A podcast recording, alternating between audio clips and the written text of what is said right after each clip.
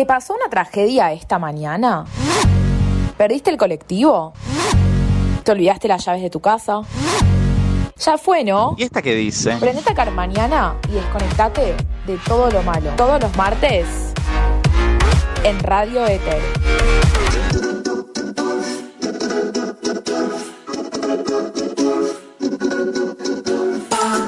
Muy pero muy buenos días a todos y bienvenidos a un nuevo programa de esto que llamamos Carmaniana. ¿A qué venimos? A limpiarles un poco esa mala energía de cada semana, de cada día y de cada mañana. Y ya les traigo una primicia que los va a dejar más limpios que nunca. ¿Por qué? Porque se levantó el paro de trenes. Sí, el paro de trenes que teníamos por 24 horas se levantó. A partir del mediodía vuelven a funcionar. Así que vos que estabas ahí medio desconectado, sin mirar las redes sociales y nos estabas escuchando, tenés esta gran novedad. Te cuento que soy Leandro Guido y estoy acá para acompañarte durante una horita con grandes compañeros como Camila Kestelboim. Bienvenida. Buen día, qué emoción estar acá para este nuevo programa. Se vienen cosas, algunas interesantes, otras más divertidas, otras no tanto, pero seguro los vamos a entretener un ratito al menos. Y también tenemos a nuestro karma, que es Gabriel Piñeiro Esteves. ¿El karma? ¿Cómo me va a decir eso? Si yo soy el, pre- soy el que levanta acá la mesa. Es nuestro karma porque me dicen por cucaracha, me lo dice acá nuestro productor, Leandro Fernández Cura, que teníamos un invitado muy especial, que es Litquila, pero se bajó. ¿Por qué? ¿Por qué se bajó? Porque este señor, Gabriel Piñeiro Esteves, y cito textual, en su Twitter puso Litquila, Duki, Nicky Nicole no se comparan con Charlie García, con Spinetta y con los grandes de la música argentina. Además, ¿qué son esos nombres? Parecen una marca china. Obviamente se nos cayó el invitado, se nos cayó, señor. Pero no perdón, podemos. perdón. ¿Dije algo malo? ¿Me Me- equivoqué en algo? Me parece que es muy grave acusar así. Me parece que, que tienen mucho talento, que no hay que quedarse en la nostalgia y en el tiempo. Y pero imagínese que Luis Alberto Spinetta se hubiera puesto de apodo Adidas. Nike. Bueno, pero son nuevas modas, viste que garpa, el trap, los nombres cortos, tenés que actualizarte con la música y que no se nos caigan los invitados para la próxima. Preparemos un café y lo hablamos en privado y a ver cómo volvemos. Kosovo es uno de los países más chicos del mundo y el noveno más pequeño de Europa. Su nombre viene del serbio y significa Tierra de los Pájaros Negros. Tiene dos idiomas oficiales, el serbio y el albanés, y tiene una edad media de 30 años, una de las más jóvenes del viejo continente. Ah, y su himno no tiene letra.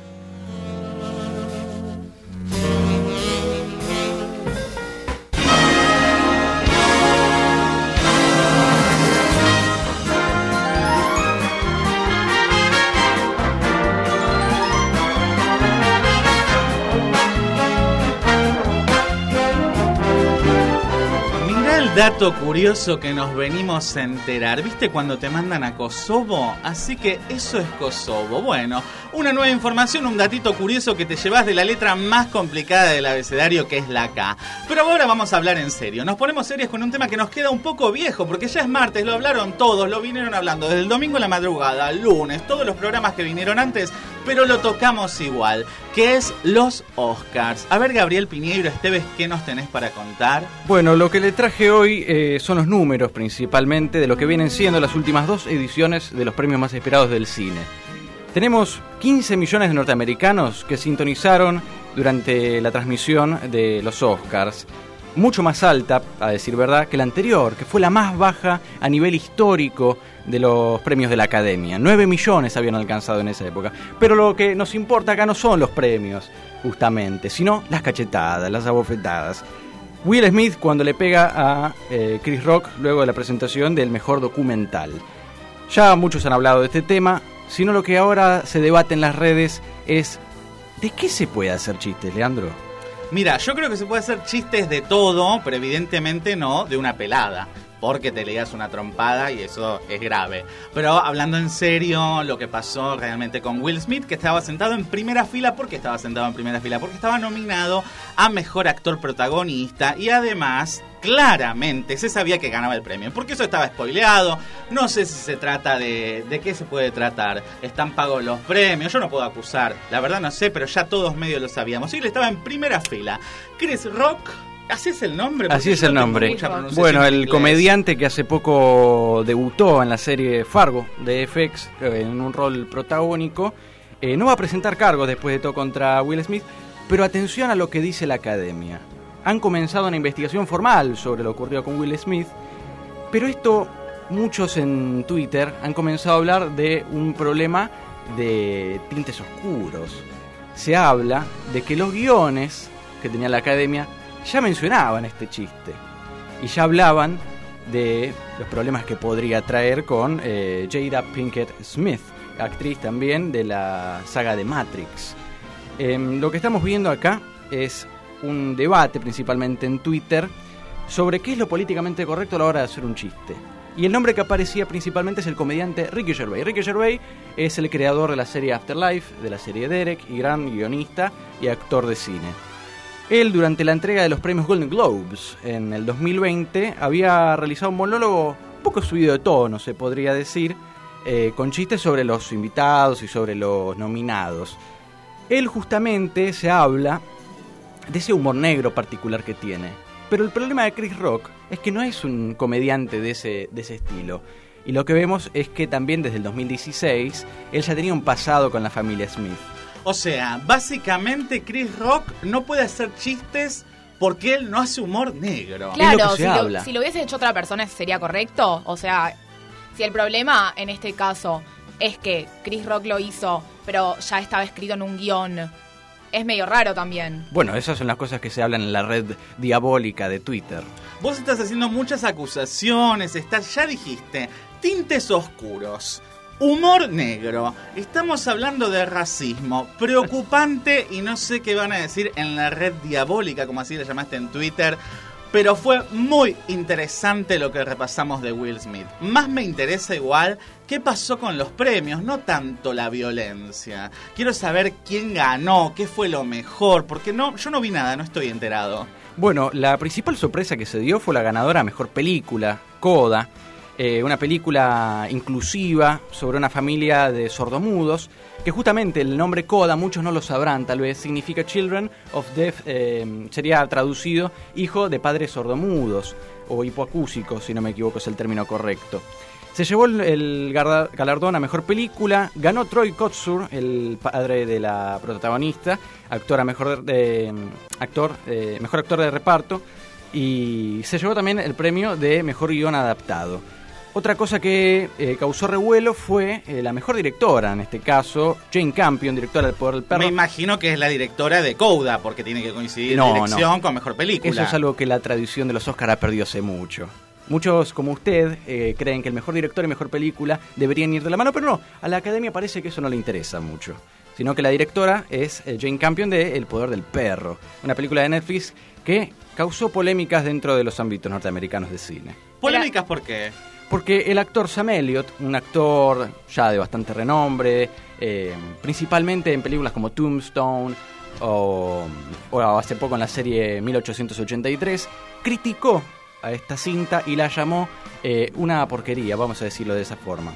Jane Campion, al enterarse de esto y de las graves acusaciones que había logrado Sam Elliott, dijo que se había comportado, perdón por la palabra eh, a la RAE, pero se había comportado como una perra el señor Elliot. Igual espera, hablemos de lo importante. La mejor película animada y todo el elenco que desplegaron cantando en vivo la canción No se habla de Bruno, para mí fue lo mejor de la noche, aunque prefiero la versión original, no sé qué opinan ustedes. Esto de que quisieron poner dos artistas latinos a pesar de que no son los originales. Y a mí me pareció muy mal porque hay un concepto no de no entender cómo es Latinoamérica. Entonces invitamos a dos latinos, los metemos a cantar una canción y bueno, colombiano, mexicano, venezolano, Hagámonos los representativos, nos hacemos los que representamos a Latinoamérica, pero siempre ponemos las mismas caras, ¿no? Falsa inclusión en los Oscars, lo dejamos para debatir en Twitter y ya volvemos. la escuchás en la disco. La escuchás en la televisión. La escuchás en tu celular. Y ahora también la escuchas acá, donde suenan las mejores canciones de tus artistas favoritos. Con K. La música que todos quieren escuchar. En Carmañana. Salud,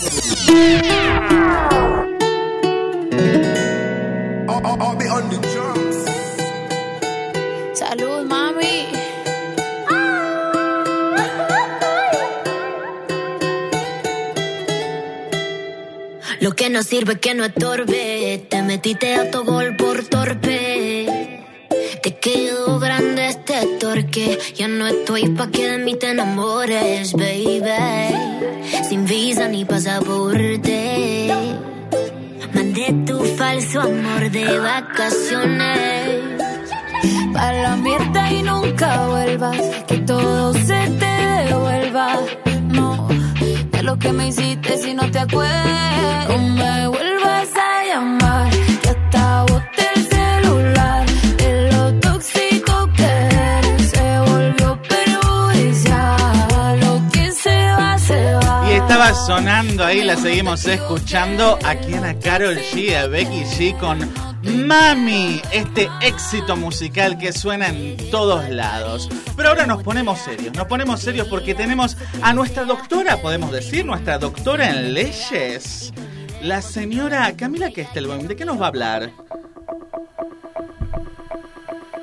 Bueno, para el día de hoy traje algo que está muy hablado ya el tema, pero a pesar de que todos los días tenemos nuevas noticias, ya que estamos con la letra K, y bueno, vamos a hablar de Kiev, de Ucrania, de Rusia, qué pasa, qué no pasa, qué se muestra en los medios, qué no, qué está sucediendo, pero vamos a traerlo desde otra perspectiva. Para empezar, me gustaría que podamos hablar un poco de una figura imponente que tal vez muchos no conocíamos.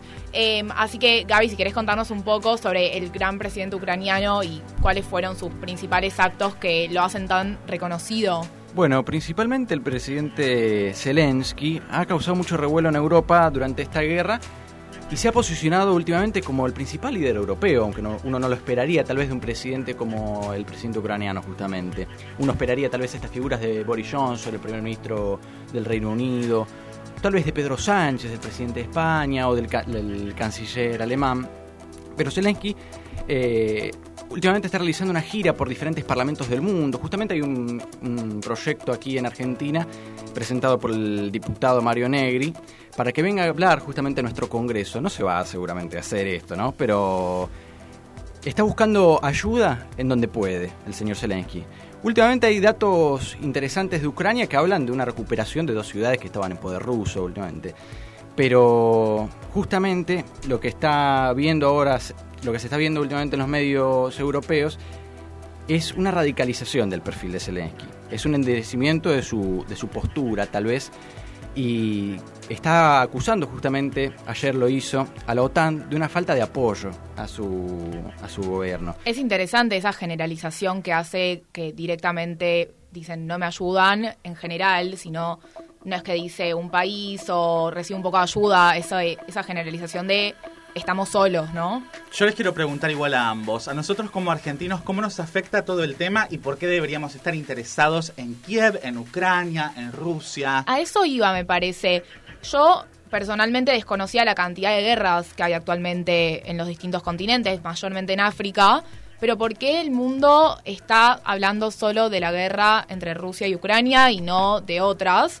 Y bueno, entendemos todos que Rusia es un gran proveedor de tanto Argentina hacia Estados Unidos y muchos países europeos de cosas esenciales desde alimentos hasta gas, petróleo. Entonces realmente es, hay un des- desabastecimiento al no tener esa fuente principal y más porque ahora están en guerra, pero también hay que replantear de acá a los próximos 5 o 10 años qué es lo que va a suceder si le dan prioridad a la ética, a la moral o si deciden ignorarlo y seguir sus negocios con Rusia.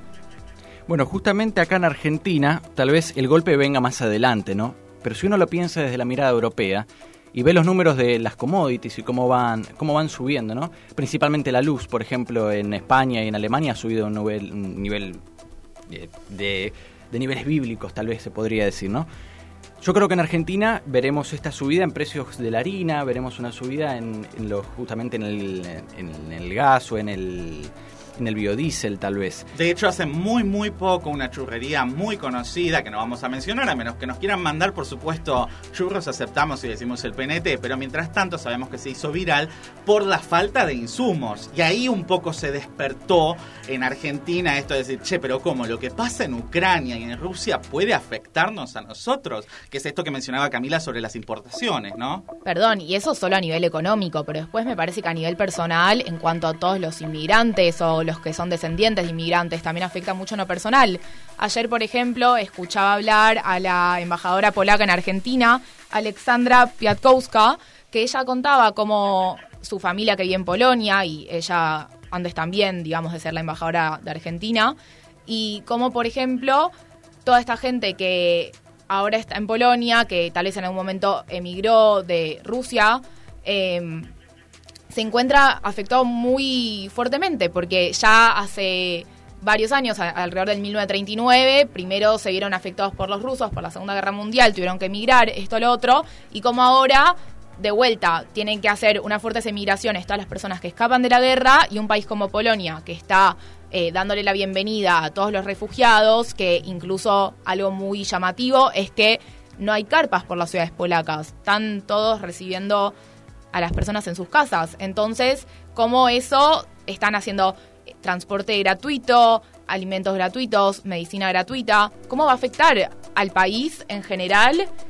Y va a traer muchas consecuencias al corto plazo. Repetinos el, el nombre de esta embajadora y contanos un poco más sobre ella, cómo funciona, dónde la podemos ubicar, de qué se trata su trabajo. Alexandra Piatkowska es la embajadora polaca en Argentina desde hace tres años. Ella antes fue embajadora en Chile por cinco años.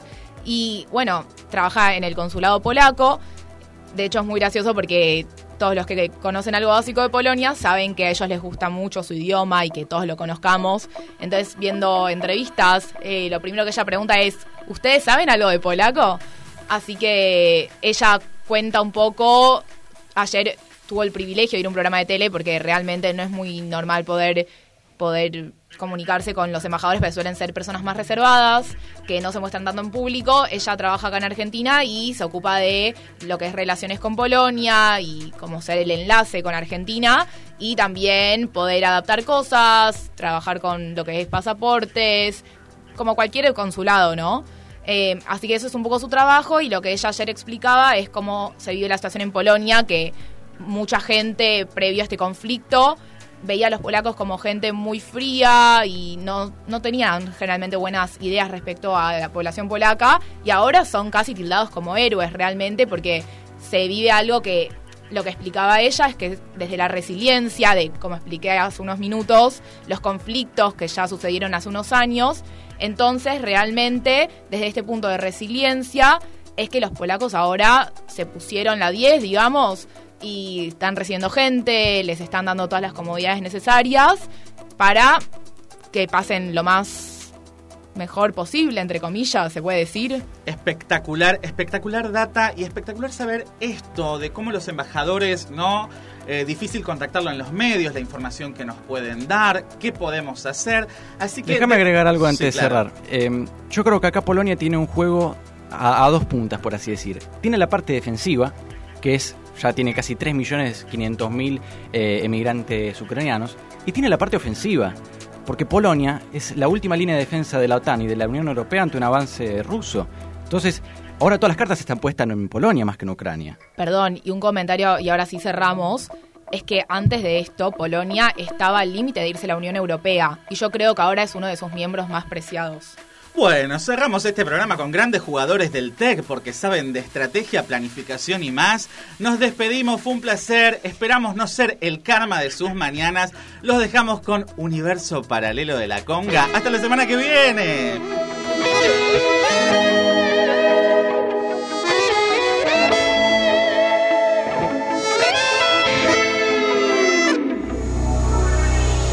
Compraría un palco en tu